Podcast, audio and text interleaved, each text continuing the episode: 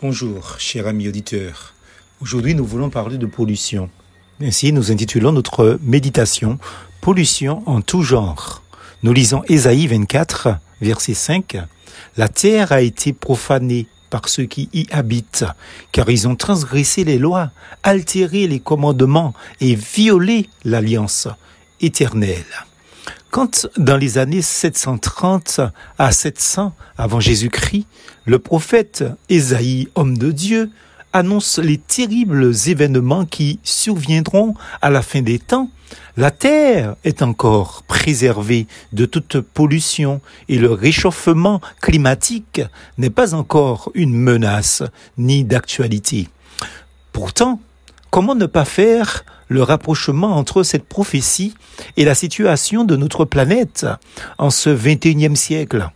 Le monde dépérit, le monde se dégrade, il n'y a plus de repères.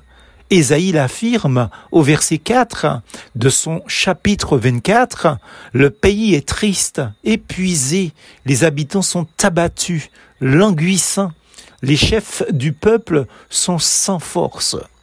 Oui, la Bible n'est guère optimiste sur l'avenir de notre humanité. Ésaïe et d'autres prophètes bibliques, mais aussi Jésus et les apôtres Pierre et Jean, tous annoncent la fin du monde et le jugement de Dieu.